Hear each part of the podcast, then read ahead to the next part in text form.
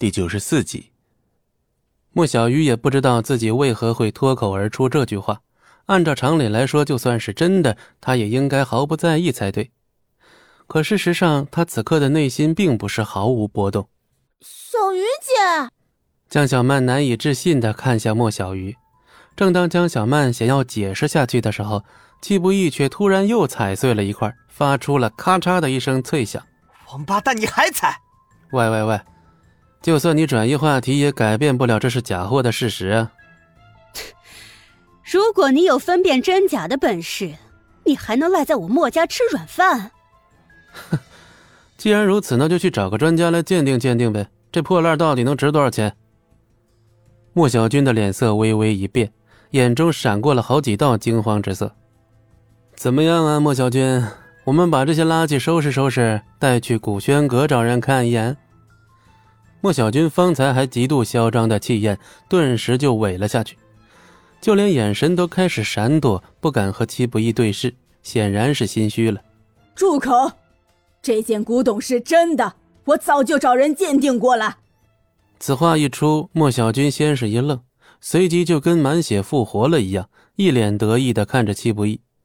可江小曼的心瞬间就没入了谷底，她哪里拿得出这么多钱来赔偿啊？江小曼，江小曼身子一哆嗦，立刻看向了老太君。念在你是无心之举，这次我便饶过你。倘若下次再敢毛手毛脚碰坏这里的东西，数罪并罚，听到没有？谢谢谢老太君。江小曼先是一愣。随即大喜过望，如释重负的朝着老太君深深的鞠了一躬，这可是等同于救了他一命啊！闲杂人等可以出去了。江小曼毫不迟疑的当先往外走，而戚不义却并没有有要离开的意思。说你呢，赖皮狗，还搁这赖呢？戚不义，你可以出去了，我们要说正事。莫小鱼面罩寒霜，语气也恢复了以前的冰冷，看都没看戚不义一眼。戚不义耸了耸肩，不再多说什么，乖乖的往外走。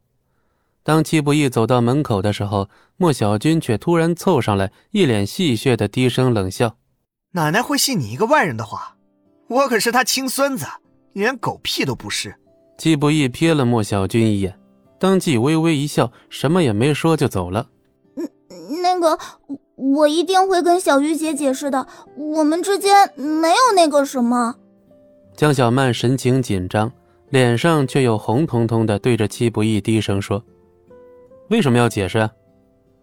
江小曼闻言一愣，用看外星人的眼神看着戚不义：“啊，难道你要小鱼姐相信他的话吗？”“嗯，难道这种鬼话也有人信啊？不会吧？”江小曼无奈的一拍额头，他已经无言以对了。